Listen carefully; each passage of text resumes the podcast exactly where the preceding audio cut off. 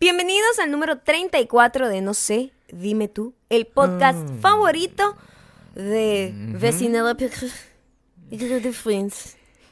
Vecinilipic. Vamos a hacer, vamos a hacer un concurso. La vez pasada alguien dijo que tú, tú lo hiciste mejor que yo. De Bélgica, una persona, una belga, nos dijo. Que ellos hablan, ellos, ella dijo el nombre del idioma.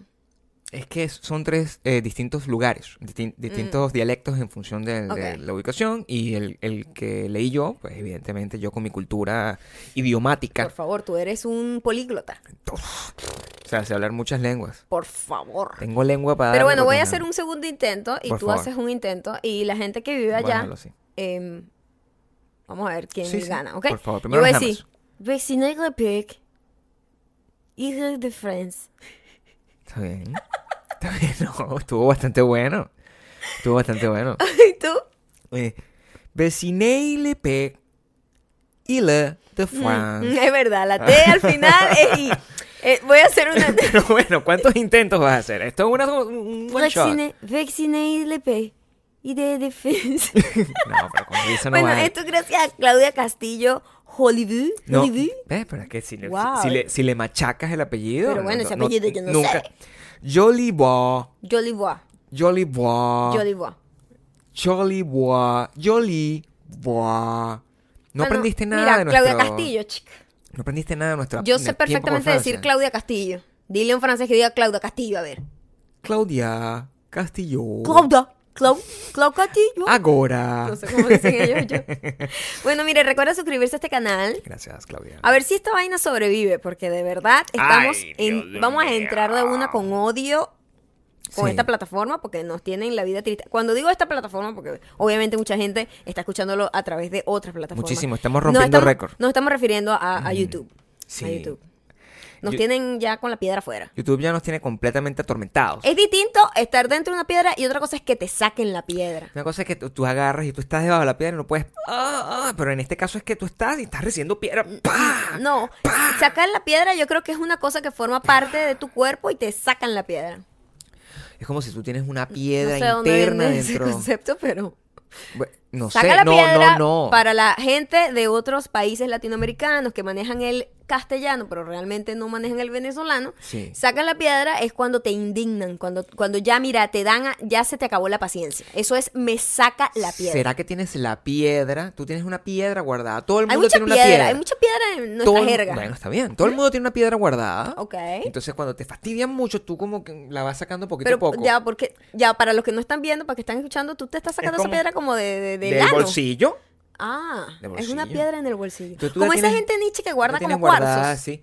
Yo tengo en mi, en Yo mi sé, cartera. lo digo solamente para, para ofenderte a ti directamente, mi amor. o para darme cuerda y poder comenzar porque tengo no es un cuarzo es una es un lápiz azuli que me regaló una novia hace muchísimos años ¿Y por qué eso está en tu cartera, Gabriel? Porque Nosotros esa- tenemos 12 años juntos. ¿Qué hace esa piedra eso ahí? esa novia me lo regaló probablemente hace 20 pero e- en, esa piedra me dijo que yo iba a alcanzar el éxito. Aquí estoy estoy contigo en Los Ángeles. O sea esa piedra me ha traído hasta acá esa es la piedra que yo te puedo sacar Mira, yo no sabía esa historia detrás de esa piedra, No, así que esa piedra a lo mejor desaparezca misteriosamente. No lo puedes- lo a lo mejor esa piedra es lo que nos ha tenido frenados a, a que esta mierda de canal funcione, Gabriel. no vale este canal está creciendo Piensa, eso va a think gente- about it, es una fucking brujería de una exnovia psicópata. No vale, Esa piedra, que, esa piedra debe Yo morir. nunca he en los comentarios si esa piedra tiene que acabarse. El- son muchas las personas eh, que nos han dicho eso, pues que, que, que YouTube les los desuscribe, YouTube no les avisa y a pesar de que ellos le dan like, se los quita el like. Y como... Oye, hay gente que nos ha dicho, Sí. literalmente, estaba viendo el video y se, se, se borró el video y decía, usted ha sido bloqueado de este canal. Sí, una cosa que como Ah, que... ah. Mira, y como ya hemos hablado en repetidas oportunidades con YouTube y le hemos dicho, mira, maldito, este, fucking YouTube. Mira, maldita mujer. ¿Tú, ¿Tú qué? O sea, no, se supone que yo tengo mucho tiempo ya utilizando esta plataforma, te estoy diciendo que tenemos un problema y tú me dices que todo está perfecto. Hay un avión. Ya va, espérate. Espérate. Justamente es que lo, todo cambió. Todo cambió con el horario y la cosa. Em, y, y- y ellos nos dicen, no, pero tu canal está perfecto. Es que la gente suele de suscribirse. Mira, maldito hijo de la gran puta. Eso es mentira.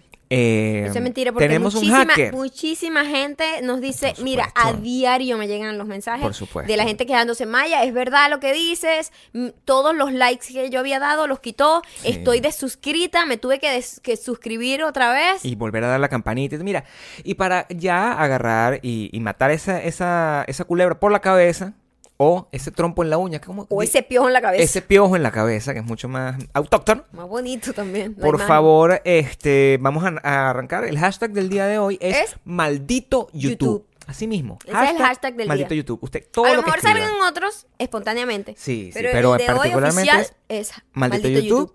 Escríbanle, escríbanle maldito YouTube, arroba YouTube, taguen a YouTube, insulten a YouTube, miéntenle la madre a YouTube, díganle que, no sé, dime tú, merece mejor trato de YouTube. Maldito YouTube de mierda. Señor YouTube, que tú estás escuchándonos mientras estamos aquí en tu plataforma, ten en consideración que te odio, sé dónde estás.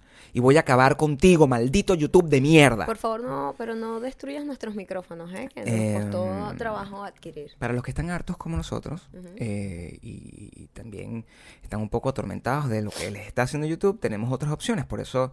Por eso eh, estamos tratando de migrar un poco, sí. eh, buscando me- mejores horizontes. Por eso está bien que nos escuchen en iTunes, que nos suscribe, se suscriban en Google Play, en Spotify y en Audioboom. Y eso. eh, Y por ahí nos ayudan también a Sí. crecer en esas plataformas en donde el hacker todavía no ha llegado. y le, le pintamos una palomita a YouTube. También nos pueden seguir en arroba Maya Ocando y arroba Gabriel Torreyes en Instagram, en donde compartimos y sobre eh, compartimos eh, nuestra vida a veces.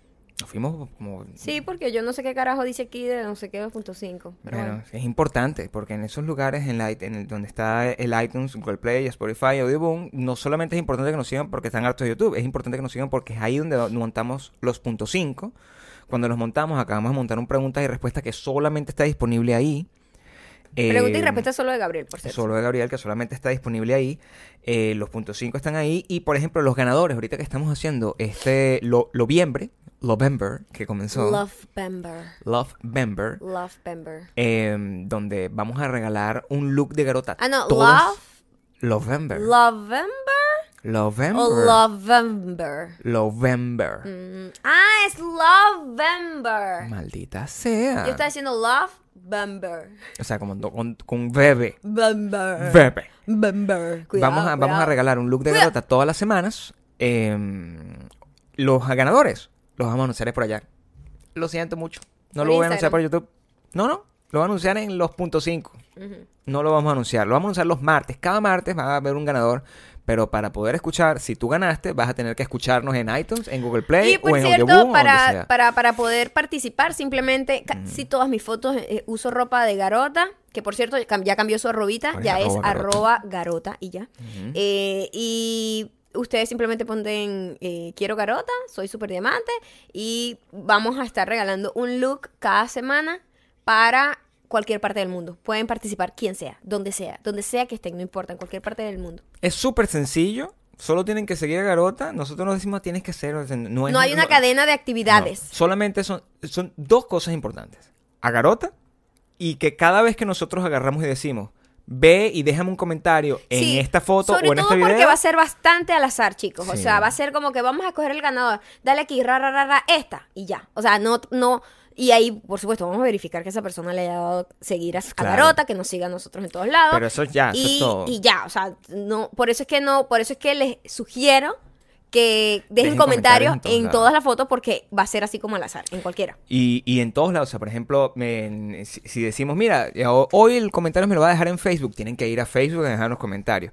Nosotros es- estamos pendientes de eso, ¿por qué? Porque queremos que los ganadores sean personas que realmente nos siguen. Que Y no bolilleros, No exacto. gente así que, ah, mira, está Maya está regalando ropa. entonces- Como cuando la vez que yo regalé un iPhone, eso fue como una pesadilla. Sí. De verdad, en vez de haber sido algo, Cool. una experiencia linda de poder eh, pagarles a ustedes todo el amor y toda la dedicación, de alguna manera premiarlas, de alguna manera, claro. Se convirtió en, bueno, insultos de que yo era una estafadora de gente X que ni siquiera me seguía, sino Sí. que simplemente les llegaba ese concurso y querían pegarse y empezaban eso. a insultar. Y yo, ay, no, mi amor, mira, yo no Sí. tengo necesidad de... Desde ese momento nosotros decidimos que las personas, si a alguien nosotros le vamos a regalar cosas, tiene que ser alguien que realmente nos siga, alguien que realmente nos comente, alguien que realmente se sepa todas los chismes y, y todas las palabras y los insultos que nosotros decimos en este, en y, este y el- y que entienda el humor también. Eh, también recuerden seguir a With Love AK, que por, Por cierto, fin, por fin, uno de los proyectos que estamos haciendo con ella El primero. se está empezando a consolidar y Por estoy muy emocionada porque ustedes van a poder disfrutar de ese proyectito y les va a gustar. La Yo Navidad, la. Navidad va a llegar con todo. viene con todo, viene con todo. regalona viene con todo. Vaya regalona, ¿verdad? Sí, sí, y bueno, sí. seguirnos a nosotros, arroba mayocando, arroba Gabriel Torreyes y Gabe Torreyes en la cuenta pornográfica. La cuenta pornográfica y en Twitter, y en Twitter.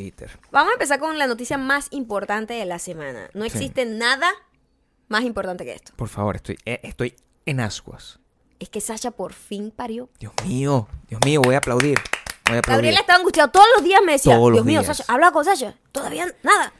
Nos es- parábamos todas las mañanas a revisar el Insta Story a ver qué pasaba, qué pasaba, qué pasaba. Yo tenía mucha desesperación. Yo me imaginaba ya a Sasha como Rachel cuando estaba, ¡Get out! ¡Get out! Yo ya estaba empezando a desesperarse la pobre. Muchísima desesperación Sí. eh, por ella. Porque claro, uno que sigue la vida de Sasha por, por, por social media y encuentra que, que ella es una persona tan activa, que está tan emocionada por, por esa niña que llevaba en su barriga y que de repente un día la niña ya no está ahí. Yo siento la misma emoción. Sí, fue demasiado emocionante y mm, además la bebé nació muy linda, ¿verdad? Yo, muy yo le dije a ella, yo le dije, está preciosa porque te voy a ser honesta aquí entre tú y yo. Sí. Hay bebés que nacen apachurrados, por mucho Sí. amor que tú los veas, está- pa- eh, parecen como...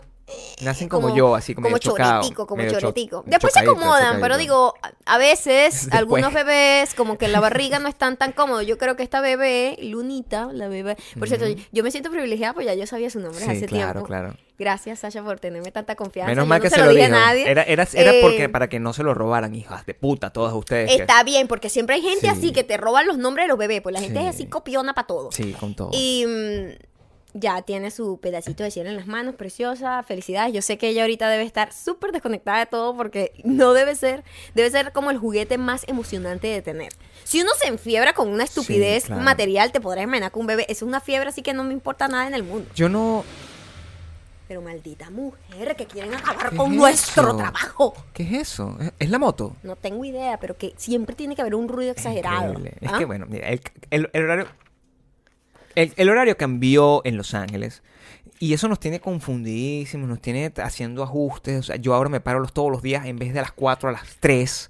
Maya se acuesta, se quedó dormida en estos días a las 9 de la noche. Cosa bien rara. insólito. Sí. Y, y estamos teniendo como confusiones. Ustedes, eh, gran parte de la gente que nos escucha está en Estados Unidos, pero ya la gente, por ejemplo, la gente que nos escucha en, en Miami o Nueva York, ya son... Tenemos una diferencia de horario muy fuerte. Sí, ya. como de cuatro horas. O sea, por lo menos Sí. Caracas la diferencia es cuatro horas, la, cara- la Sí. diferencia de Miami es tres horas. Tres horas. ya. Entonces nos quedamos en el pasado. Nueva York son tres horas. O sea, nosotros ustedes saben para que ustedes puedan ver nuestras fotos en la mañana temprano. Nosotros tenemos que montarla como a las 5 de la a mañana. las cinco, no, ¿cómo? A las, A las 5 de la mañana, nos tenemos que parar a montar la foto. Y ya para ustedes eso son como las 10 de la mañana. Y para ustedes, exactamente. insólita. A ¿Viste veces a mí me escriben, pero Maya, ¿a ¿qué hora haces ejercicio tú, amiga? Aquí son las 8 de la mañana. Sí, o sea, Yo no gente- tengo culpa que en tu casa sean las La gente la 1 de la tarde. almorzando, almorzando, así que ya comiéndose un pollo frito y nosotros estamos apenas haciendo ejercicio, una cosa que no tiene sentido, pero eso nos tiene así confundidos y... y- pero bueno, uno, uno siempre encuentra la manera de entretenerse a pesar de todos los cambios que... No, tú sabes que eso de, entre- de buscar la manera de entretenerse, eso Sí. nunca ha sido un trabajo para mí. Yo creo que, bueno, sí, a lo mejor cuando yo estaba más pequeña, ¿Ok? ¿verdad? La inmadurez me hacía sentir que yo necesitaba tener algún tipo de entretenimiento. Pero en estos días me di cuenta de algo. Yo venía en el carro con Gabriel y yo dije, de la nada, así como tú de repente empezaste a decir la semana pasada, ¿te acuerdas de la mujer esa? Mira de quién te burlaste, ¿te acuerdas? sí, sí, que salió de la nada. Esto también salió de la nada. Yo no sé por qué, pero yo te dije, Fue un poco roco, sí. yo te un dije, yo nunca me aburro. Sí, eso fue un comentario completamente random. Porque creo que estábamos hablando como de la comida que teníamos que comprar. Estamos yendo como a comprar mm, mercado. Aguacates, A lo cosas que así. voy, a lo que voy. Yo creo que, yo creo que yo Sí. soy la diversión hecha humana. ¿Sabes por qué? Ok. Porque la diversión, eso es un statement bastante, bastante estoy segura de eso. osado. ¿ok? es osado, pero estoy conf- confident. Está bien, bueno, de- desarrolla, a ver. Ok. La diversión jamás tendría que buscar una actividad extra para divertirse, porque la diversión en sí es divertida. O sea, tú estás diciendo que tú eres la personificación de la diversión. Soy la personificación de la diversión, pero lo que quiere decir es que la diversión es algo que todo el mundo quiere tener, pero la diversión no, no, no le importa tener nada en realidad. Yo creo que yo soy la representación de la diversión. Pues yo no quiero hacer nada.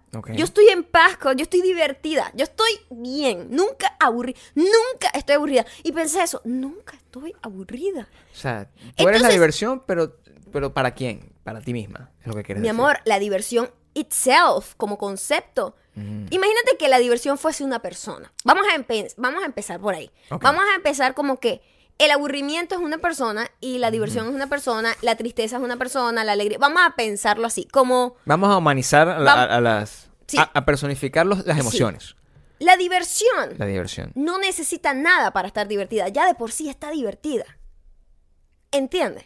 En cambio, el aburrimiento está en una búsqueda constante de diversión y nunca lo logra. Porque no está en paz consigo misma. El aburrimiento ¿Se está... conocen ellos dos? No. ¿Sabes por qué? Estoy preguntando. Estoy preguntando porque no... no Porque no- el, no aburrimiento, el aburrimiento ha estado desesperadamente buscando algo Ok. que podría él, esa persona, encontrar en sí mismo, pero jamás la va a tener. Ok. idealiza siempre a diversión. Y diversión está como, fuck it, yo nunca estoy aburrida. ¿Tú te diste cuenta de todo eso mientras estábamos rodando el carro? Como... ¿Qué quiero decir con esto es que a mí me gusta estar en paz. Y en paz es no hacer nada prácticamente. Y no Sí. quiere decir con eso de que... Entonces, des- eh, como que yo siempre, yo siempre trato de decir, no, mira, a mí yo soy bastante aburrida. Pero en realidad me di cuenta, no. Yo soy la diversión. O sea, tienes, tienes, Yo soy la diversión personificada. tienes la dosis La diversión no necesita actividades. porque ya, ya eres divertida per se. Es lo que quieres decir. demasiado. Es intrínseco. Exactamente. La diversión es intrínseca a sí misma. Exactamente. Entonces yo dije, yo veo cómo la gente se desespera por hacer cosas para sentirse bien. Para buscar, para buscar la diversión, está en busca constante. es una búsqueda Sí. llena de insatisfacción, un camino siempre Porque lleno de, desafo- de desafortunados momentos. Porque la de- diversión es elusiva, Porque la, la diversión es una utopía que nunca alcanzas. que nunca vas a alcanzar cuando la estás buscando desesperadamente. Ok, entonces el aburrimiento nunca encuentra la diversión. Jamás. ¿Sabes por qué? Porque Ok. el concepto que te... El, el aburrimiento está tan confundido con lo que significa ser diversión que el aburrimiento nunca logrará encontrar ese, ese momento de paz consigo mismo. El aburrimiento necesita compañía, la diversión no. Te brillan los ojos entonces, con, tu- con- la emoción con la que estás describiendo este, este sinsentido que tan, tan, tan entretenido me tiene. Tienes toda completa razón. Completa razón. Lo que quiero decir es, Ok. ¿Estás segura que tú no fumas ningún tipo de sustancia ilícita? Nada. no lo necesito. Porque eres divertido de por sí. Demasiado. Entiendo. Entonces, ¿para qué voy a dañar eso? Claro. Lo que quiero decir es, yo siempre veo que muchísima gente quiere hacer cosas. Muchísima gente... Cosas fiestas, no sé qué, tal, no sé qué. Montarse en la montaña rusa. hacer cosas como así, como salirse del día a día porque necesita algún tipo de motivación en la vida. Y yo digo, pero yo estoy Tú estás en paz con tu, con tu diversión. súper feliz. Tienes todo lo que necesitas. Demasiado. O sea, no feliz en el concepto ridículo que te venden en no sé dónde, televisión o cine, de lo que es la felicidad. Pero para mí felicidad es como, ah, marico, bien, estoy tranquila. Ok. Estoy tranquila. Y esa es mi felicidad. Mi felicidad es estar tranquila. Pero tú sabes que ese estado eh, eh, como de tranquilidad que estás describiendo, al final tiene cierto nivel de aburrimiento, pero un aburrimiento de una buena manera. Mi amor, a mí me Es un encanta aburrimiento- ese tipo de aburrimiento. Exacto, es lo que te quiero decir. Es un aburrimiento que te permite este, prestarle atención a las pequeñas cosas y no desesperarte buscando cosas que no tienen nada que ver contigo.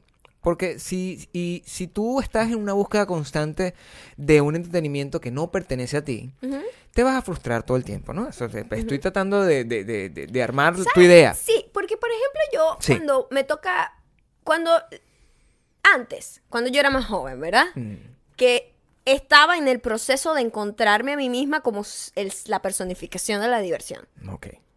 ¿verdad? Mm, Antes yo estaba más confundida porque era más joven y uno está tratando de encontrarse. ok.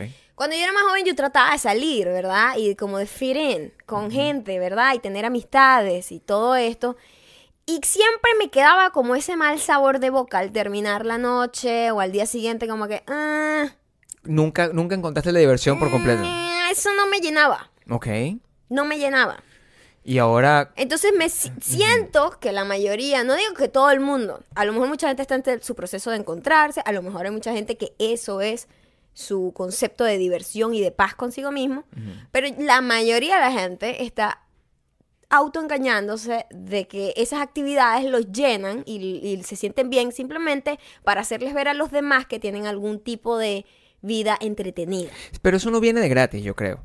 Yo creo que tú tienes que haber pasado por muchas cosas, como estás describiendo. O sea, tú tienes que haber eh, experimentado el proceso de la búsqueda de la diversión hasta darte cuenta que la diversión prácticamente siempre estuvo en tu frente a ti. Es como Está cuando te, cuando ves en el espejo, Está ¿no? dentro de mí, como, como en la autoestima. Ok. No, no es una cosa que tienes que agarrar y buscar en, en- en- en los lugares eh, externos. Es una cosa intrínseca. Es, todo el concepto que estamos hablando. Yo lo digo porque sufrir tiene, tiene sus ventajas al final. Y, y a lo mejor el nivel de trauma y el nivel de sufrimiento que has tenido que llevar es lo que te ha llevado a eso. Por ejemplo, muy poca gente sabe que tú tuviste que, que- que hacer una audición para ser gogo dancer. Y eso... Ya, aclara, y eso- no, yo no, tengo, yo no lo tengo que aclarar. yo no fue el que hice la audición para ser gogo aclara dancer. eso. Vamos a Yo no echar te- cuento como es. Bueno, te lo tienes que echar ¿Quieres tú. que, echa- ¿Quieres que el cuento? Bueno, yo no lo tengo por qué echar. O sea, yo, yo, yo te Era estoy por que allá por los sufrido. años 1500. Sí. Maya estaba pelando bola y la iban a botar de la residencia donde vivía. Ok. No tenía dinero con que pagar. Esto es muchísimo antes, No tenía trabajo, no tenía absolutamente nada. Yo no conocí, no te conocía ni siquiera No, nada, ni favor, estaba nada. cerca nada. Nada. Una amiga mía, bien especial, Ok. ella, me dice, mira, tú sabes que yo trabajo, ella trabajaba como promotora, Ok. promotora como de Cubitos North, ¿sabes? Esa gente que está como en los supermercados ofreciendo alimentos vestidas, vestidas de este tipo de vaina. Que tienen como un, un mono. que tienen como un uniforme. Un modo plateado, además. Una, una cosa que delicada. Era bien Es compleja la Sí, ropa que le ponían. Claro. ¿no? Es, como un, terno, Pero ella me dijo, no, mira, esto es para que tú vayas a las tiendas, ¿verdad? Son como bodegones en donde van a ofrecer, vas a ofrecer como vainas de, de una marca de licor. Yo estaba desesperada y yo necesitaba trabajo. Y yo voy con ella. Ella también iba. Ella y su prima. Y ella me dice, no, pero vamos y... No, lo único es que es como una entrevista de trabajo, pues. A todas estas, Yo me imaginaba, ¿verdad? Una entrevista de trabajo. Hola, ¿qué estás buscando? Sí, bueno, este es el precio que vamos a pagar. Son tantas horas al día. Tienes que ir, entregar como, este, no sé, como que era un whisky, una cerveza, algo así. Y tú tenías que entregar como... Así como la gente que en los supermercados regala muestras, O sea, ¿no? tú lo- tú- Eso. Y, y tú tenías una imagen como esa, pues. Una, una imagen de una cosa. Eso era lo que yo iba a hacer. Cuando de repente eh, llego como al- a los, unos galpones en donde estaba eh, la empresa en donde hacían el licor. Es una vaina botada licor, en el una- una marca de cerveza. Era una marca de cerveza y en- yo estaba en el Sí. quinto coño, Ujú. perdida, no sabía, nunca en mi vida había estado como en esa zona, Ujú. ya por ahí. Era como, Montuneando, montuneando, pero en no Venezuela. montuneando, al contrario, yo no quería estar ahí. No es como que estoy en Manhattan y yo, oh my god, montuneando. igualito, era una no, no, no, nueva, no, era no, no, no, estaba como en una zona horrible industrial que yo dije, aquí me van a matar. Ok, Más bien así. ok. Y yo así con mi amiga, de ya de entrada, cuando llegamos al lugar, ya yo sentí la mala vibra. Yo tengo una percepción increíble para cuando las cosas no son ¿Cierto? demasiado. Y la gente. Tengo una, tengo como un sexo, Entonces llegaste, llegaste. sentido. ¿Sexo? ¿Sentido? Sexto. ¿Qué dije? Sexo, lo, el, Sexo. Sexto. Dije sexto, sexto. Sexto. Eh, tengo un sexto sentido para esas cosas, pues. Y yo dije, ya esto está mal, pero ya estoy metida en este perro. ok. Cuando de repente llegan como unos tipos, en, como en un escritorio, entonces, bueno, muchachas, y de repente es un grupo como de 30 tipas. Ok. Y yo, ¿qué hago yo? Todas operadas, por cierto. Todas lucían muy distintas a mí. Ok. No quiero decir que nada más sean las operaciones, sino que todas, Tenían todo un, el... un montaje distinto. Tenían, tenían Un ensamblaje un- distinto. Sí, un ensamblaje distinto. Un Y cuando yo llego, este, los tipos dicen, bueno, esto para que ustedes sepan, ustedes son representantes de esta marca. Te vendían todo eso, bueno, un cuento de verdad como si tú estuvieses entrando a, a- a trabajar en Disney, una cosa así increíble, ¿no? Y pero ya yo sabía que todo iba para abajo, todo. Ok, te sentaron, te, sentaron, hiciste todo eso parada. Nos formaron como en en grupos, fila. nos formaron como en grupos, grupo A, B, C. Eh, Pero en- le dieron una silla al menos, ¿o no? Estábamos ahí. ¿Tenías tacones? Claro, yo estaba vestida normal. Normal. como ¿Con falda o con pantalón? Con un pantaloncito, un topcito y unos tacones. Normal. Erótica igual, No erótica. pero sensual. No lo suficiente. Ok. Sensual. Cuando de repente veo que en el primer grupo dicen, bueno, ustedes tienen que bailar. Y yo dije, ¿Perdón? ¿A qué te...? O sea, te dijeron que tenías que bailar. y yo dije, yo a esta, todas estas tenía el brazo de mi amiga morado de pellizco. Yo, what the fuck is going on? Esto no fue lo que me dijiste, yo no entiendo qué está pasando. Ustedes tienen que bailar y de repente ponen, empiezan a poner una música marginal, ¿Qué pero era? ¿Como una changa o pero como...? guitarrero. Ok, una cosa así. Guitarrero. Dale ahora. Fuertes. Era esa canción. Era, Era esa eso, canción. era eso. Ok. A, la- a lo que yo, Y no, ¿cómo reaccionaste ante eso? O sea, mi amor. venía... venía... Puliste levilla, o sea... que- Esto evidentemente va para mi serie, mi libro, para todo. O sea, se los estoy contando aquí No, para darle hermosa. una breboca. Ujú, Y mm, a todas estas, ujú. ya yo no podía echarme para atrás. No, evidentemente ya estabas ahí. Ya yo no podía echarme para atrás, pero en mi mente dije, yo no quiero este trabajo. Porque yo no sé qué es esto. O sea, ya tú estabas... Y, y mira, te ponen eso y te sube un red flag. Tú dijiste, ya no Yo ya aquí. simplemente me iba a autosabotear para que nada funcionara, pero en mi mente, Ujú. ¿Verdad? Dua- eh, la dualidad de me voy a autosabotear, pero voy a intentarlo porque necesito trabajar. Ok, entonces... Entonces, Hiciste el intento, pero sin esperar mucho. pero como el 50% para no quedar. Ese es el momento donde la felicidad te alcanzó completamente. Totalmente. Sí, es Y eso, entonces- es eso. Em, fue creo que el momento de toda mi vida, que Ok. han sido aproximadamente unos 87 años. Ujú. En 87 años creo que ha sido el momento más humillante de mi vida. Ok. Quiero, Fue ese momento. Quiero entender una cosa. Nos pusieron a bailar, Gabriel, y tuve que bailar. tuve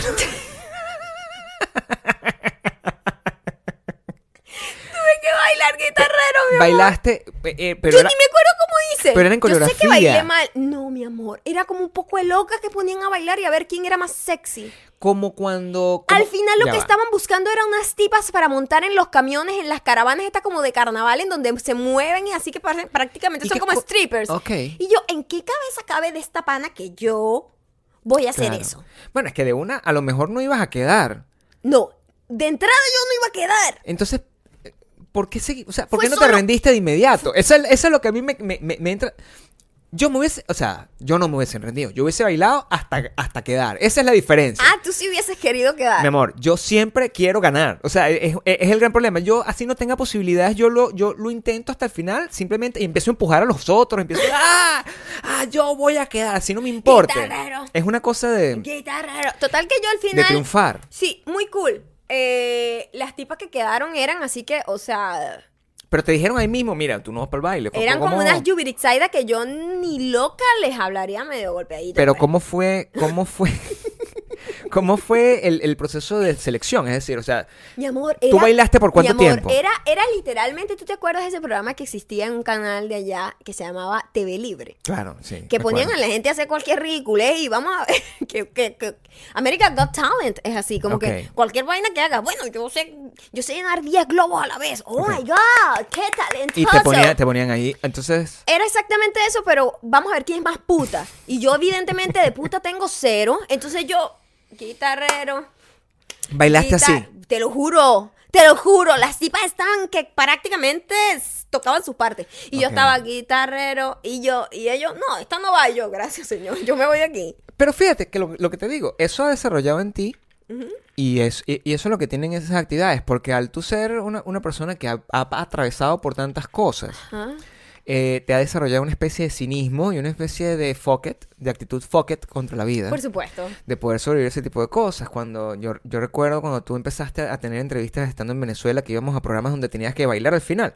Y, y yo fui al mismo programa, no, no, no al mismo programa que tú, pero me tocó como en otro episodio. Ajá. Y era mucho más incómodo probablemente eh, verme a mí bailando, porque era cada vez que se iban a corte la gente bailaba, pues.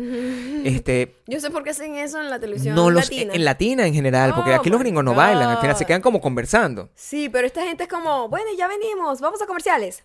Guitarrero. Sí, sí. Entonces, guitarra. claro. Y yo, que what the fuck? Es un poco, eh, eh, eh, es, difícil, sin embargo, eso, eso es lo que nos hace a nosotros distintos como, como, como personas, ya cuando nosotros emigramos, cuando nos vamos del, del- de- cuando alguien, un venezolano o un latino en general, una, una persona que tiene ese, ese espíritu bailarín dentro de su ser, Ese sabor. se llega y se, se, se, se traduce dentro de Estados Unidos, eso resulta que te genera algún tipo de encanto, algún tipo de carisma. Y es todo ese aprendizaje, yo, yo siento que tú tienes muchísimas similitudes con esta historia que me está contando, con José Altuve, por ejemplo. Yo siento que, que, que a lo mejor José tuvo que bailar muchas veces sin... sin- José no para de bailar. Eso es lo que te quiero decir. Eso es lo que te quiero decir. Pero es muy distinto. Él no está bailando para un, para, para.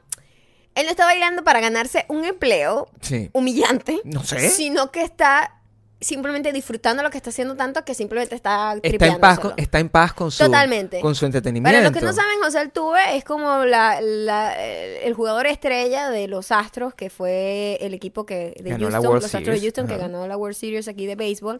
Yo no soy seguidora del béisbol ni para nada, tampoco. ni, Mucho ni menos, siquiera sabía de la existencia de José Altuve. Soy un hater de béisbol. Pero me encontré con una entrevista de él con Jimmy Fallon y empecé a ver varios videos de él, es venezolano. Mm. Y yo no sé por qué, pero ese niño tiene, bueno, niño, es un chamo, pues, pero yo le digo niño. Sí. Ese niño tiene como un angelito muy lindo y Mm. todo el mundo lo adora. Todo el mundo que lo conoce dice, Dios mío, es increíble, es demasiado adorable.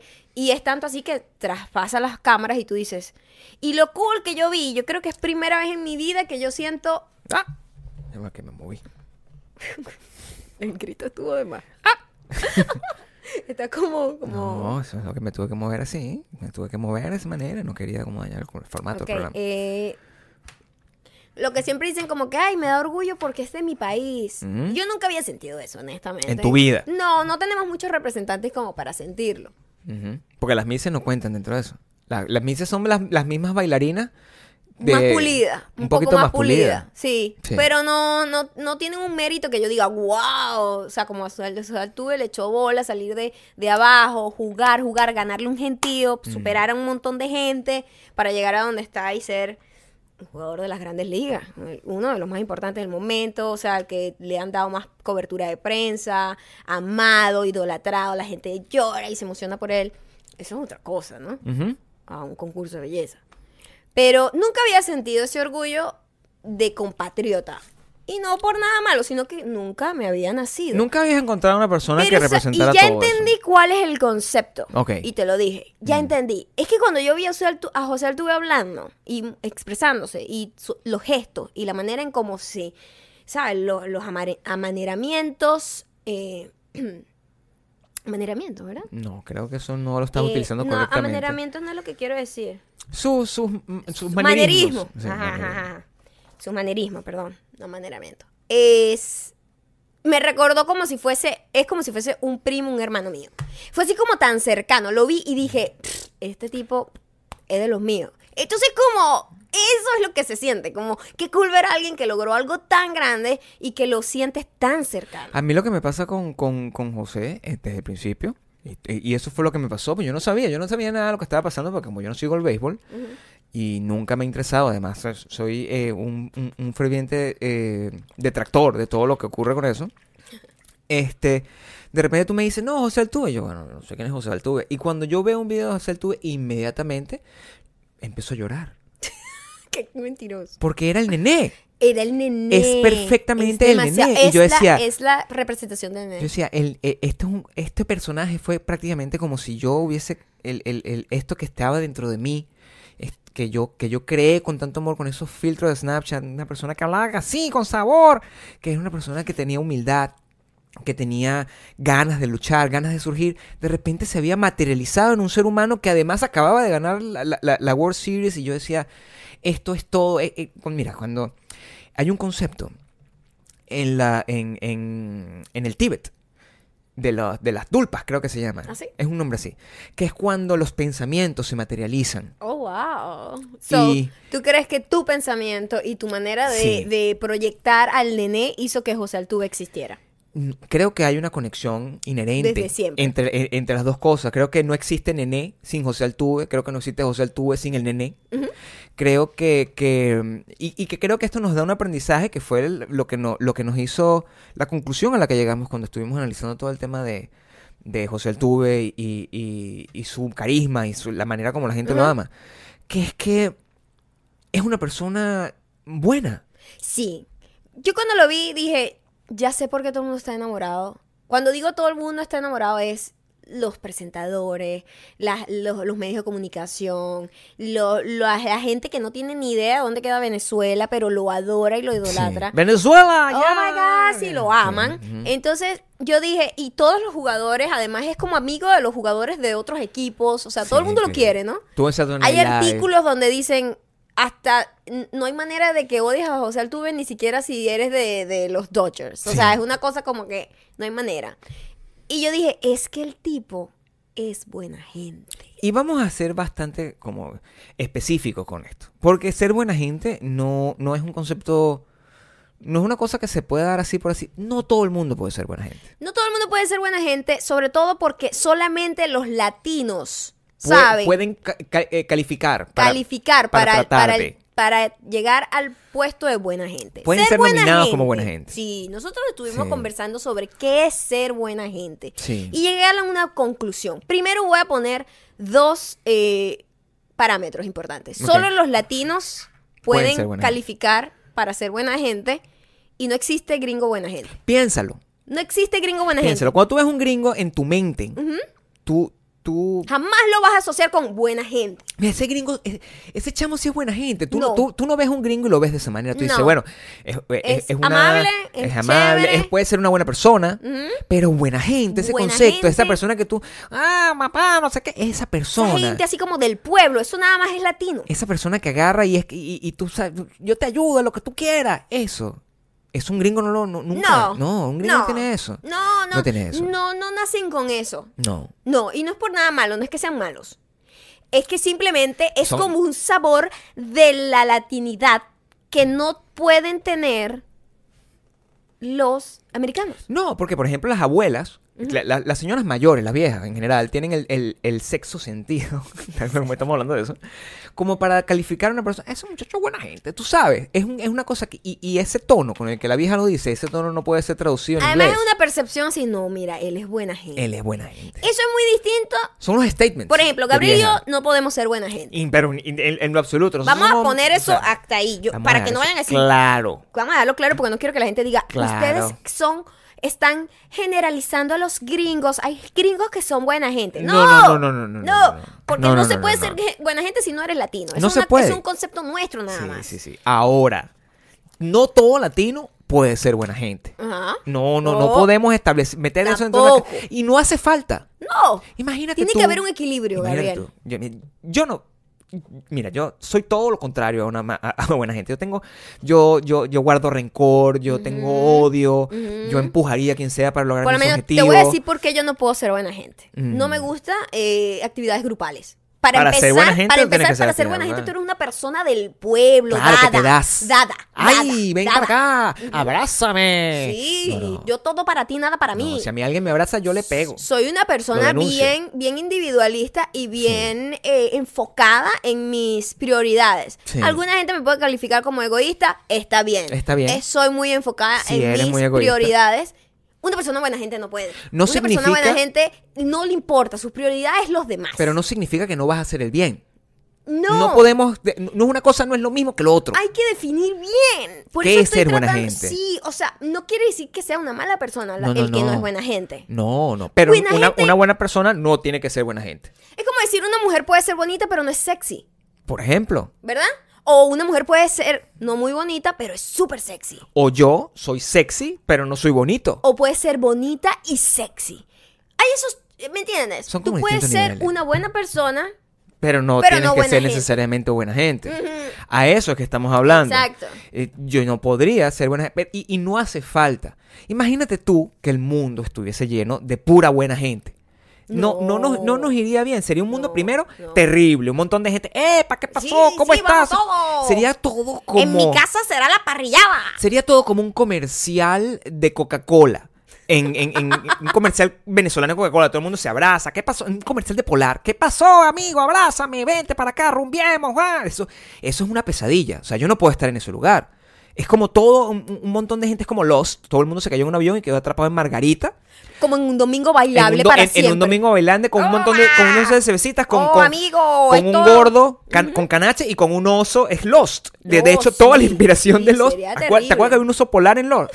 O sea, es tal cual. Es que acabo de tener una, una apertura de entendimiento de que eh, toda la inspiración de Lost está detrás de las cervezas polar Y de, la, y de un mundo y de un paralelo, mundo paralelo utópico, utópico. de pura donde buena todo el mundo es buena gente, está atrapada ahí bailando con un oso polar, bebiendo. O sea, es terrible. Uy. Nosotros no podemos vivir de esa manera. Afortunadamente, hay gente como José Altuve, que tiene todo lo que hace falta. Y está Para bien. mantener el equilibrio en el mundo y hay gente horrible como nosotros para mantener también como el yin yang. Tienes que tener las dos cosas. Sí. Lo más importante aquí es que eh, la persona más buena gente del mundo en este momento en Estados Unidos es venezolano. Eso y eso a mí me llena muchísimo de orgullo.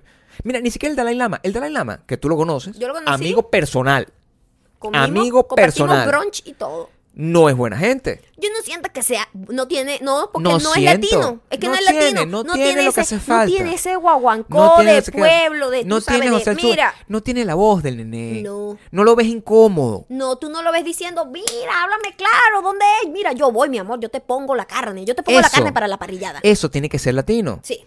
Tú agarras, no, no tengo chorizo, yo tengo con el chorizo. O sea, eso Yo solamente tengo- lo puede Yo hacer. tengo el chorizo, yo tengo el mejor chorizo de la zona. Además tiene que ser pequeño, tiene que chalequear, pero sin Y ofender. tiene que tener una sonrisa muy adorable. Sí, tiene que reír, siempre tiene que ser. Sí. Nosotros nos reímos. por ejemplo, o sea, no, yo, no, yo no siento que José Altuve nunca jamás pueda ser infeliz, o sea, bravo. ¿Tú te imaginas? Yo No, nunca lo he visto claro bravo. sí, no, pero claro yo, que sí. una persona como José Altuve cuando está bravo, igualito es adorable. Es adorable. Es que muy chiquito ¿Tú has también visto, es. has visto un bebé bravo? Sí, Eso- es- la, es la cosa menos... eh, eh, eh, Súper adorable. Es la cosa menos eh, eh, ofensiva y aterradora del mundo. Sí. Es, un, es un bebé bravo. Es una cosa como que, por Dios, tú, tú brava es una cosa que a lo que da vergüenza. Risita. O sea, José Altuve tiene ese, ese, ese mismo criterio que tú. Ese mismo criterio que tú. En, en ese sentido son completamente iguales. No, no son aterradores, no, no, no son amenazantes cuando están bravos. Ay, Gabriel, por favor. Te falta poco. Sabes que tienes miedo. No, yo no tengo miedo. tienes miedo y estás diciendo eso solo para curarte en salud. No, pero fíjate que tú tienes características de buena gente. No eres buena gente. O sea, eres, probablemente eres más buena gente que yo. Yo tengo un caparazón que es muy misleading, Sí. como dicen los gringos. Es muy, o sea, como que da señales confusas a los demás. Porque a mí me dieron un caparazón adorable. Sí. No quiero decir que yo sea adorable, pero lo soy. Digo, sí lo soy. Sí lo es. Tengo facciones que son dulces. Sí. Entonces la gente asume que yo soy adorable. Mido 1,55, soy petit, tengo una sonrisa que cuando me río se me cierran los ojitos. Exacto. Entonces como, ay, Como una sí, comiquita, es súper qué cute, Pero, cute. pero en realidad no, pues. A mí nadie se me acercaría como decir, oye, ese muchacho sí está, ese muchacho es buena gente. Nadie lo diría de una. Yo tengo el, el fenotipo. Tú eres la antítesis de la buena gente. Fíjate tú que yo tengo así como, yo, yo guardo estos, estos broches, como siempre. Yo te comenté. que Cuando yo estaba en clase, este había eh, en, en- en Vas el- a hablar de un odio guardado Sí, hace sí. 50 Cuando yo años. estaba en clase, en el colegio.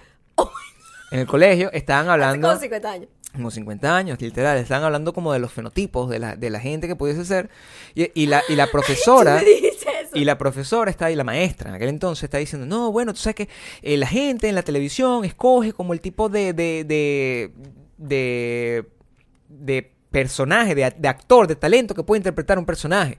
Y yo, bueno, me propuse, pues, pues yo, ¿sabes? Yo siempre he ser querido ser galán. actor, es lo que siempre he querido ser, actor y modelo. Y galán. Y galán, galán, Galán, de además. telenovela. Tú no hor- ser villano. No, para nunca en la vida. Entonces, Yo yo, quiero ser villana. no me presento y digo, mira, yo estoy aquí eh, con, con esta misma voz, pero chiquito, que yo estoy aquí, me propongo como para ser el protagonista de esta obra de teatro. Y la tipa me dijo, no, pero es que tú quedas bien en el papel de villano. Coño, tu madre. Eso me marcó. Oye, ¿villano o, para cami- siempre. o camillero 2? No, eso fue más adelante en la universidad. Pero villano, villano, o sea, no doy el fenotipo de buena persona, al parecer, desde niño. Gabriel. De buena persona ella dije, no de buena gente. Ella tenía razón. Qué horrible. No, pero tú, Tú sí eres puedes. cero buena gente por fuera, por dentro. O sea, tú no tienes el fenotipo. Yo sí puedo engañar a la gente. Pero en el corazón yo soy mejor persona que tú. Eso es mentira. Bueno, la gente no lo sabe, pero tú, por ejemplo, has reaccionado de una manera distinta a noticias en las que la gente, yo no le, no le. Mira, porque yo, Yo, No lo he visto así. yo no tú. malgasto la buena intención. ¿sabes? Yo no malgasto la buena intención ni... ni, ni- Tú le pones fe a las cosas. No, yo solamente pongo mi... Abro mi corazón para cosas que yo digo que valen la pena. Ok, Por, ejemplo, hay una noticia que ahorita es la noticia del momento. Es casi tan tan importante como la de Sasha, por ejemplo. Porque, bueno, por ejemplo, tiene un poquito más de cobertura, digo yo. Sí. Es, es que Selena Gómez y Justin Bieber han sido vistos pasando la bomba para arriba y para abajo todos estos últimos días. Y todo el mundo ha tenido eh, sensaciones encontradas, como que reacciones encontradas. Hay gente que está, sí, por fin, Selena, ta, ta, ta. Y otra gente como que, ¿qué? Después de todo lo que ese estúpido le hizo, no, ¿qué tal? ¿Qué Que no opinas sé tú? qué. ¿Qué opinas tú? Y yo me puse a pensar, Mm. porque yo vi una entrevista reciente de Selena Gómez. Y me puse a pensar. Esta chama acaba de pasar por una vida, por una experiencia de vida o muerte, por una experiencia que además obviamente hace que te ponga las prioridades, te las cambie. ¿Mm? Tú vienes, eh, la chama viene de ser una mega estrella mundial y todo esto, y de repente le dicen, tienes esta enfermedad, ella sufre de lupus, bla, bla, bla. Y de repente le dicen, mira, o sea, estás, necesitas un Vas riñón a morir, vas a morir, claro. necesitas un riñón urgente. Y ella, ella estaba, ella decía que ella estaba negada a aceptar que estaba enferma. Así como que, ah, sí, whatever, whatever, ¿sabes? Como que uno no quiere ir al médico, etcétera. Y bueno, su mejor amiga le donó el riñón, cosa que a mí me pareció, oh my God, que yo, lo comentamos aquí, yo dije, yo no creo que yo tenga ese nivel de desprendimiento de mí misma como para, mira, te voy a dar mi riñón. ¿Me, daría- me darías el riñón a mí, por ejemplo? Sí, si es debido a muerte, sí, A mí. claro. Bueno, entonces de nosotros está bien. Pero tienes que ser muy cercano, ¿sabes? Bueno, es una amiga para ella cercana. Pero al- asumo que ellas, bueno, dijeron que son hermanas, que es como, que fue una experiencia muy cool y de hecho ella le preguntaron a la amiga como que, mira, ¿y no tuviste dudas? Bueno, claro, normal, o sea, qué miedo, ¿no? O sea, No, muy, muy buen corazón. wow, increíble. No, ¿Ves? increíble. Es una buena persona. No Pero digamos ¿sabes que sea qué buena pasa? gente. Yo siento que ella, ella además es eh, como evangélica o algo así. Ok, sí, ella es cristiana. Y Justin Bieber también. Y ella después ha estado como muy conectada con el rollo de su iglesia, no sé qué. Y yo me imagino que en todo este proceso de sanación, de wow, de agradecimiento que, chamo, la vida le dio esta amiga que, que de repente le, le salvó la vida. Eso es muy arrecho. Ok. Entonces me imagino que ella dijo, es hora de perdonar. Es, yo lo estoy viendo desde afuera desde ese momento. Como que yo me imagino que ella ha tenido tanta rabia contra Justin todo este tiempo porque todavía tiene como feelings por el carajo y por todo lo que le hizo que dijo, chamo, y el tipo ha estado detrás de ella por muy, por todo este tiempo, que me imagino que la tipa dijo, es, no puedo seguir como Gabriel, porque tú sabes que ella nos estalquea. No puedo seguir como Gabriel así, mira de quién te burlaste. No, es momento de ser agradecida con la vida y darle una oportunidad a este chamo de demostrarme, por lo menos de hablarme, porque ella no le dejaba O sea, que ni siquiera le hablara. Que The Weeknd fue como que él dijo, no. The Weeknd fue un error en la matriz desde el principio. Bueno, no, él, él simplemente dijo, bueno, yo, yo creo que todo está muy complicado para mí, ¿no? O sea, Pero imagínate The no, Weeknd pero- empezar a salir con esta chamita Mm. y la muchacha con esta enfermedad y este drama, una, ay, que le van a poner un riñón. Yo te digo, también es un poco aterrador meterse en ese peo cuando tú estás apenas empezando una, una Claro. relación. Y yo, bueno, y yo te digo, estoy seguro de que The Weeknd no reza. O sea, así como que tal, es que The Weeknd cristiano no es. Pues yo escuché por ahí mis, mis, mis increíbles fuentes. que es satánico como yo. No, no. Que todos los amigos están emocionados porque que la dilla Selena, porque Selena es como una muchacha medio seriecita y el de Weeknd Claro. lo que quería era estar bebiendo y jodiendo con sus amigos por ahí. Y eh, todos sus amigos habían perdido, como sabes, el que brindaba la caña, obvio, Claro. Porque se la pasaba era con la noviecita encerrado. Entonces tú, tú dices, tú dices que, que- Yo- que la digo- relación de Justin y Selena está encaminada Yo digo, a que ¿con es quiénes más van a estar? Yo creo que ellos están ¿A dónde van a ir con esa patinchada? Lo que sí, yo siento que ellos crecieron juntos artísticamente y Mm. crecieron literalmente juntos porque eran adolescentes bebés. Sí. Yo creo que tiene sentido que estén juntos. No Eso- digo que vaya a durar toda la vida, yo no estoy diciendo eso. Pero no, estoy eso- diciendo, pero es, que siento que ahorita, en este momento, los dos, él les venía de un meltdown, de que, ¿sabes? La fama y todo el rollo del megapoder que le dieron al carajito, lo estaba como... ah, lo estaba como sobrecargando y de hecho él canceló gira y todo eso porque estaba como agobiado. Y esta chama viene de pasar por esta experiencia. Él obviamente quería estar a su lado porque, coño, él fue su novio toda la vida. Pero ahí tienes. O Yo sea, siento que tiene sentido que estén juntos. ¿Qué tiene- creen ustedes? Yo sé- o sea, esto es ridiculísimo y no es... Pero lo veo Importante no es, eh, pero... No, importante no es que importa con quién esté quién. Pero digo, Sí. yo sí lo veo como desde la parte de... Creo que fue un acto de bondad te, de está- ella. te estás eh, ablandando, siento. No, yo lo veo como una abuelita que ve unos niñitos. Ay, está bien que se vuelvan a hablar. Que se... sí, bueno. Porque no quiere decir que vayan a estar toda la vida juntos, pero Claro. como que limar esas asperezas. Lo que no está nada bien Ajá. Eh, porque ahí vemos una, una, una cosa que resurge desde el amor. Pero lo que no deja de resurgir son noticias y noticias y noticias. Y eso nos lleva a el sádico del día. El sádico, el sádico del día. El sádico, el sádico del día. Este hombre siempre quiere Sádico. todo lo que quiere, El lo quiere, a juro. El El sádico, el sádico, El el sádico del sádico, el El sádico, el sádico, El sádico. El sádico. Bueno, el sádico de hoy es eh, Charlie Sheen. Charlie Chin. Charlie no es sorpresa para nadie que sea sádico, pero No, lo siempre lo sabíamos. Pero siempre hay como un nuevo nivel. Y el nuevo nivel de su enfermedad es que a parecer, al parecer, violó a este niño Corey Haim cuando tenía apenas 13 años. Cuando estaban haciendo la película, ¿cómo era que se llamaba? Lucas, se llama la. Eh, Eso, eso salió hoy. Em, vamos a, a decir todas las cosas que nos... Tengo que controlar esto legalmente, siempre tengo que controlarlo legalmente. No sé... si Políticamente correcto. no, O no, sea, tiene que ser legal, legalmente correcto. Ajá. No sabemos si es verdad. Esto es la acusación que hace un amigo que estaba en el set de esa película y que comenta que eso fue lo que pasó.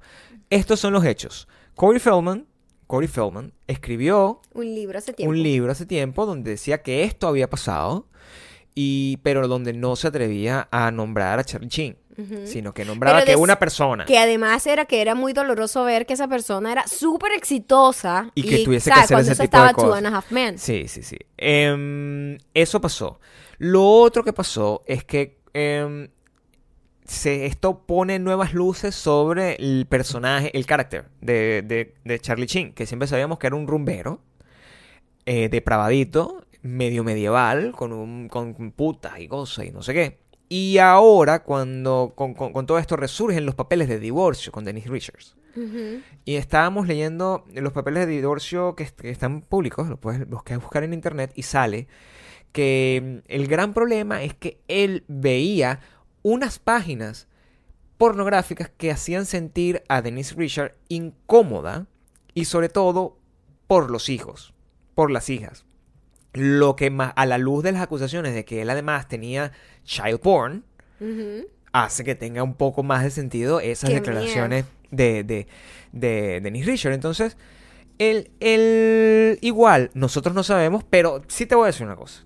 Yo no considero que Charlie Chin sea una... per- eh, eh, no es santo de mi devoción en ese sentido. Y lo que Nunca me lo ha molesta... sido en nada. en Lo que me molesta muchísimo por sobre todas las cosas es que esta no es la primera vez que sale una cosa sobre Charlie Chin así.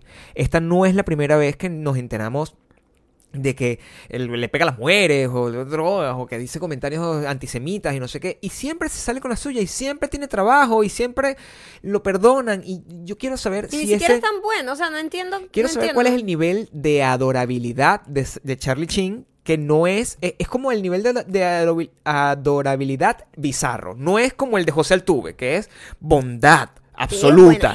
Esto es como si eh, es el, el- el encanto del diablo. Es una cosa que no tiene sentido. Eh, y eso es lo que me pone, me, me pone muy triste y muy, y muy confundido y me define perfectamente la diferencia entre ser, porque un gringo no puede ser buena gente. Jamás. Charlie Chin nunca sería buena gente. No, para nada. Nunca.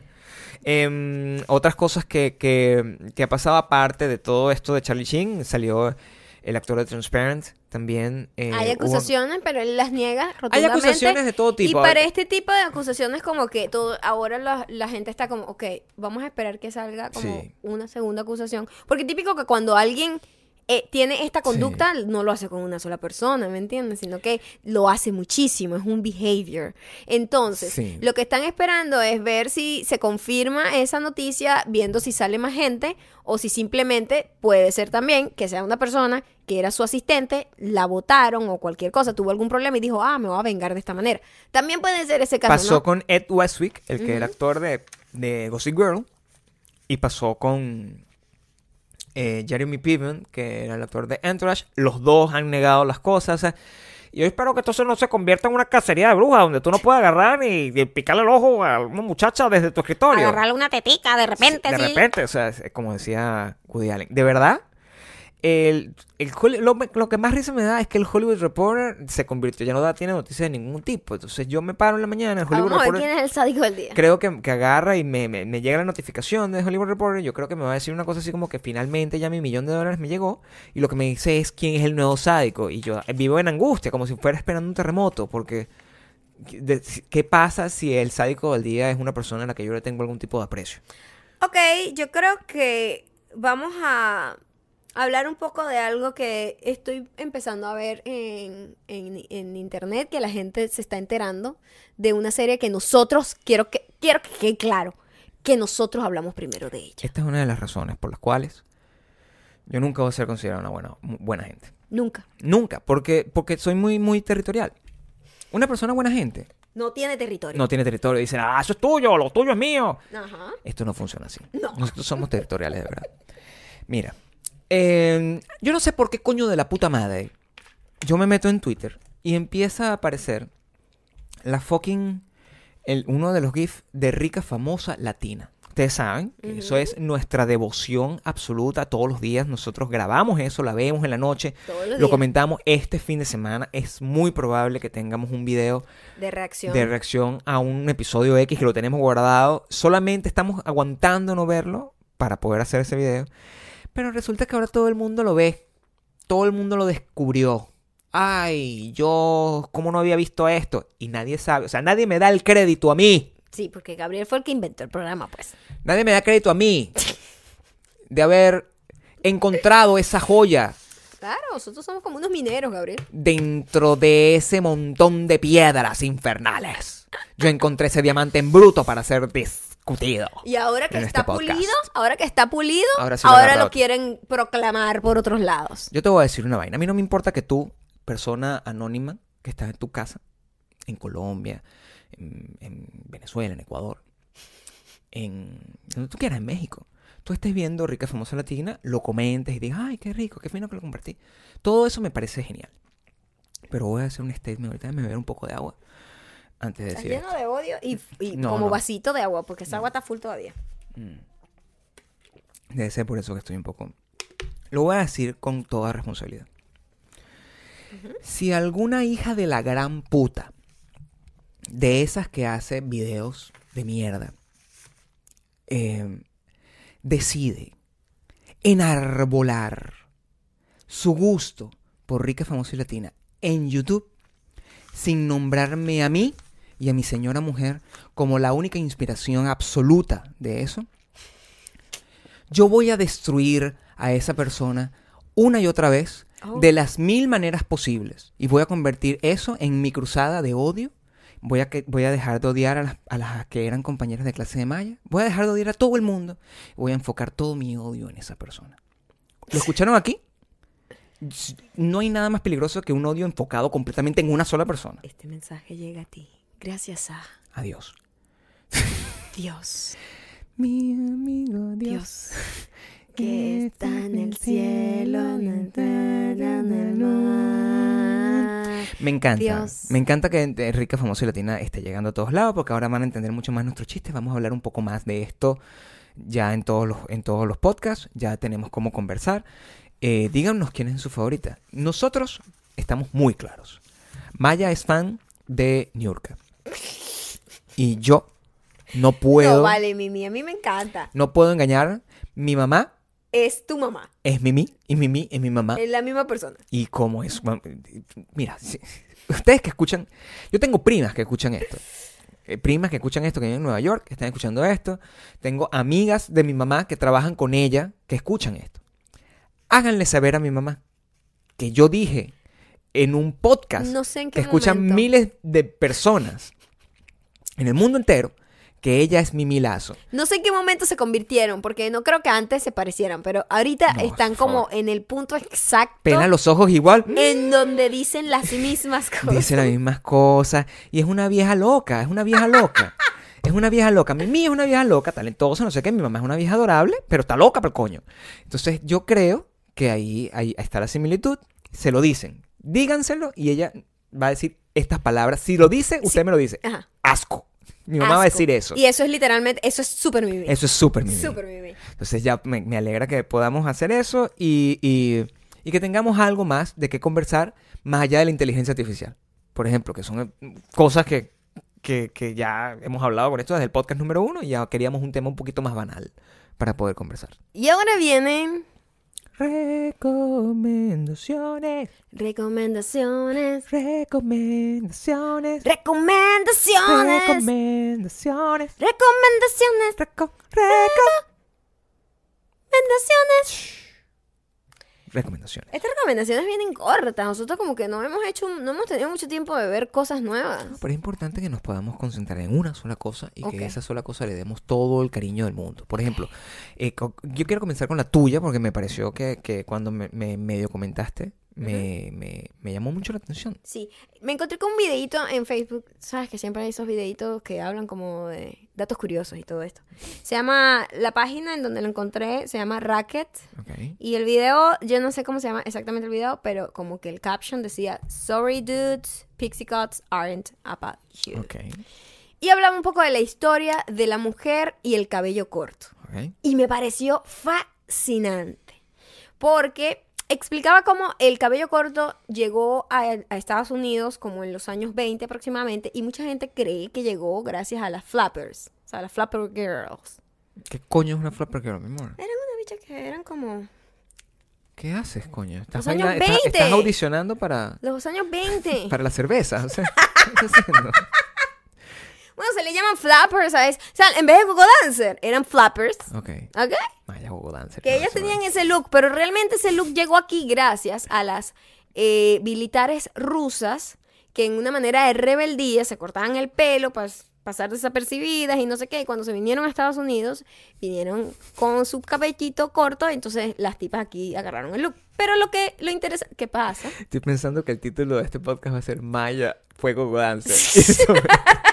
Me- maldito YouTube. Hashtag maldito YouTube. Hashtag maldito YouTube. Y mm, cuenta un poco de cómo pasó en las mujeres emblemáticas que se cortaron el pelo, ¿no? Entonces, era tan loco, Gabriel, que antes, cuando las mujeres iban a una peluquería y la chica decía, yo quiero el cabello así corto. Y él, no, aquí no se hace eso. Era como una... Era como si le estuvieran diciendo, señor, me, me da un pase de perico aquí. Y se ofendían. Había los- una la- prohibición. los barberos se ofendían y decían que eso jamás, que era como una mutilación a la mujer. Es como si le pidieran, arráncame los senos porque no los quiero ya. Era O sea, muy rebelde. Era así horrible, mi amor. Y muchísimas de las mujeres de Hollywood, como Audrey Hepburn, eh, fueron mujeres que no, que no le dejaban cortar el cabello y ellas se cortaron el pelo ellas mismas y fueron y llegaron al set de grabación y que, "Mm, fuck it, tenemos que grabar la película así porque es así como yo quiero el pelo. Y, se, y, y, y- y estaban hablando de cómo el control sobre la mujer ha venido desde tiempos, bueno, ancestrales, y de cómo algo tan estúpido y tan personal como un corte de cabello, la sociedad haya tenido control sobre la mujer por tanto tiempo. Y todavía, cuando ves a mujeres con cabello corto, lo podrán eh, confirmar muchísimas de las que están aquí que han tenido pixie cut alguna vez, porque yo lo tuve y recibí ese tipo de comentarios en pleno 2016, 2015, de como que, ay, Desde parece, el 2012, 11. pareces un transfor, pareces un hombre, porque Sí. tenía el pelo corto. Hasta el sol de hoy. ¿Cuándo? Pero la lucha, o sea, cuando tú ves históricamente la lucha, ¿Cuándo- cuándo com- se supone que aquí en Estados Unidos, yo no sé en otros países, pero ese video está enfocado en el Pixie Cut en Estados Unidos. Eh, aquí empezó en los años 20, que la mujer dijo, fuck it, la rebelión empezó cortándose el cabello. Imagínate tú.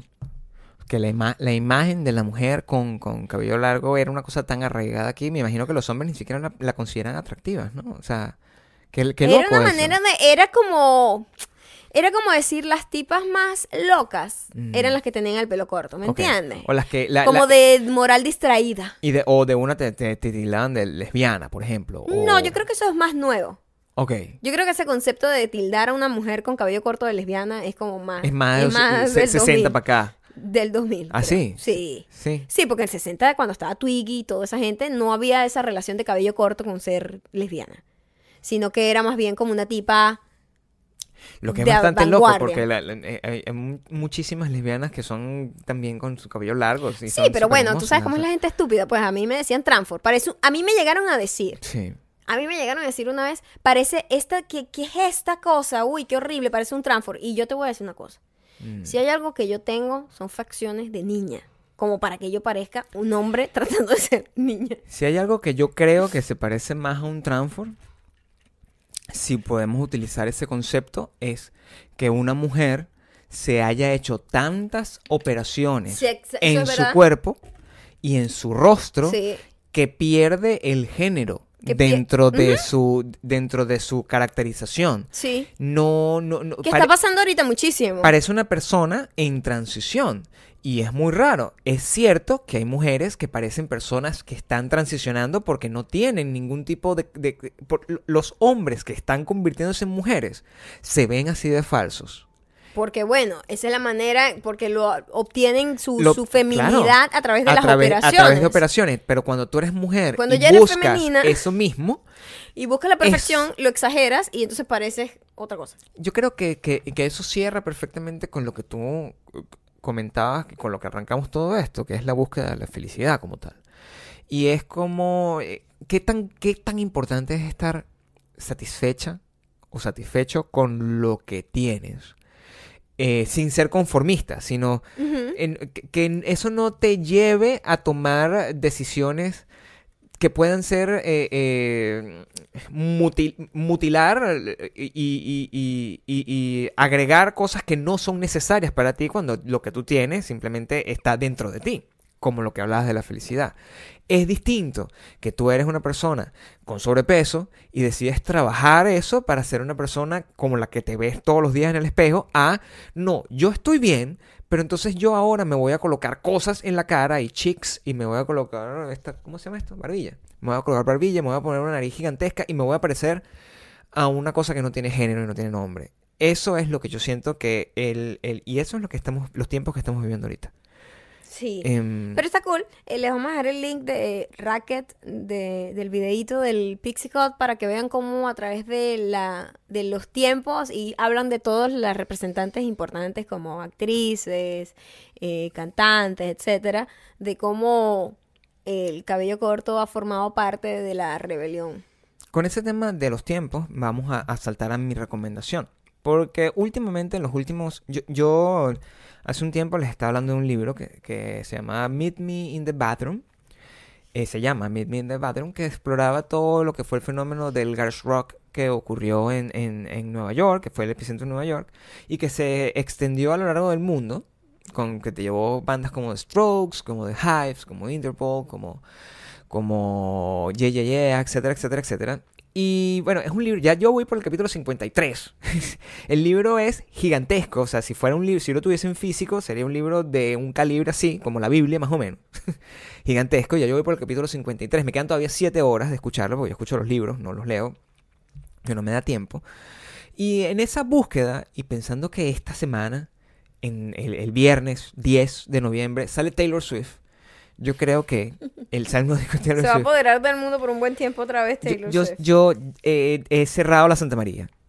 He cerrado la Santa María y eh, voy a escuchar solamente música de esa época que además me remite a tiempos donde yo era mucho, muchísimo más feliz en cuanto a, era mucho más curioso y se me hacía mucho más fácil sorprenderme por las cosas que lo que es ahora donde simplemente nada me gusta, ¿no? Porque soy- ya soy un viejo roñoso. En aquel Yo entonces... soy un viejo roñoso que ya tenemos una saturación de información que, que ya se no- la sensibilidad se nos agotó. Entonces, eh, pensando en eso, hay, hay una banda que re- estuve reescuchando con, con, con la lectura de ese libro, que es LCD Sound System.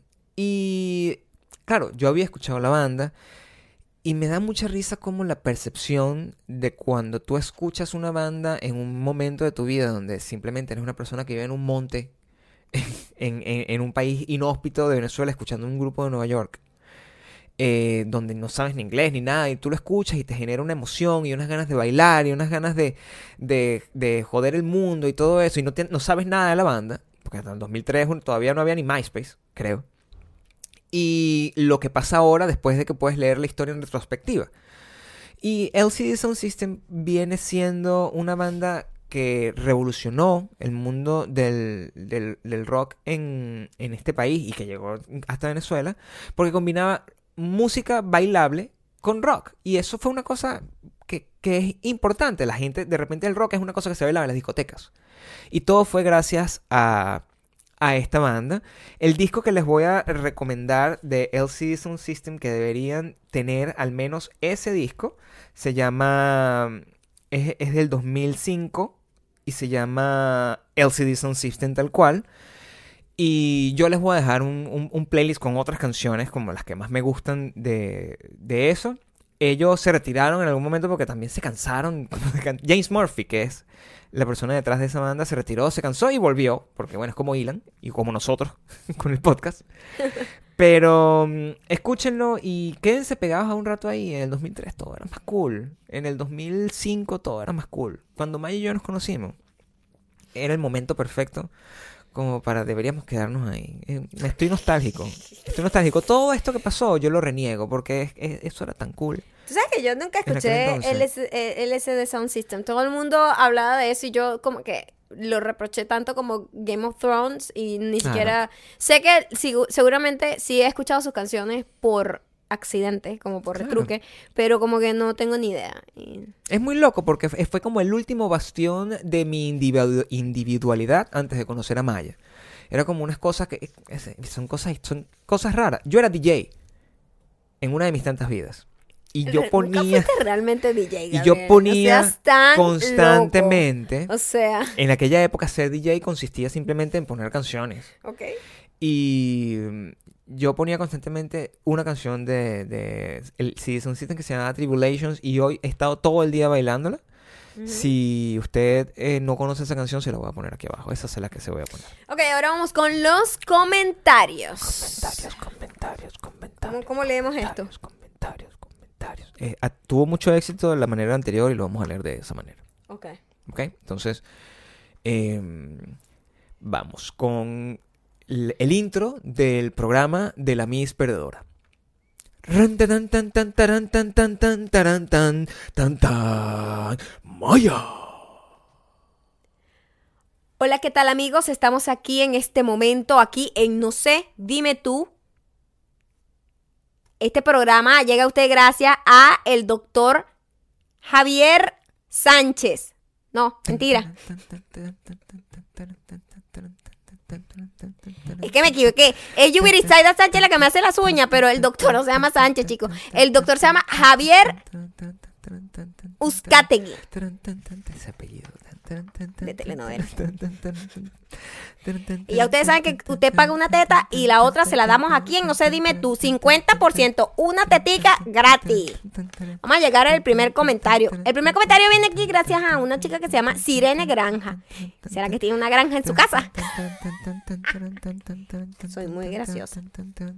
No, maldita mujer. No nos roben a la niña de mira quién te burlaste. Ella es uruguaya. ¡Uruguaya! Fue un programa llamado Buen Día Uruguay. No tenía idea de que el video era tan viral. O sea, en Uruguay lo fue, pero no tenía idea de que fuera conocido en otros lugares. Por cierto, el video sigue y se vuelve más bizarro y mucho más gracioso porque también le dice farsante a Barney. Sí, el dinosaurio morado. Aquí el video fue tan grande que muchos seguimos diciendo, mira de quién te burlaste y mira a quién engañaste, Barney. Este es el link del video por si alguien lo quiere ver.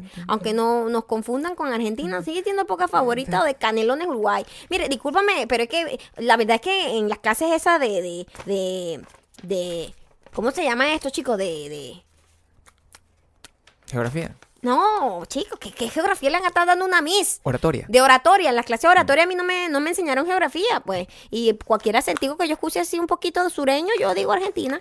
Pero discúlpame, disculpe por la ignorancia, pues, pero es que saben que uno, bueno, uno trata siempre de mejorar para ustedes, para el público. Eh, muchos besos hasta canelones, Uruguay. Me dio hambre porque pensé fue como en estos canelones así que se hacen así que es una comida como italiana. Tú no me puedes seguir encanta. con esa dieta de pura lechuga con piña. Tú no puedes seguir no, Es que, solo, es que tengo 50 años sin comer carbohidratos. Muy bien. Vamos a hacer el pase, entonces hacemos el zapping para el programa de, del de radio, de, de mi amigo el locutor. Este era el programa de radio. No, estabas ahí todo, está, estábamos viendo el programa de televisión de la Miss Perdedora y ahora vamos a saltar el programa de radio. Ok. Tienes que hacerme un intro más, ya, o sea, de verdad que eres una vergüenza para esta familia. Y ahora con ustedes, Gabriel el Nene Torreyes. ¿Qué pasó? ¿Cómo estás? ¿Cómo están todos? ¿eh? Bienvenidos a la radio No sé, dime tú. Estamos muy emocionados para poder compartir con ustedes recuerda, los cauchos que necesitas para tu vehículo automotor.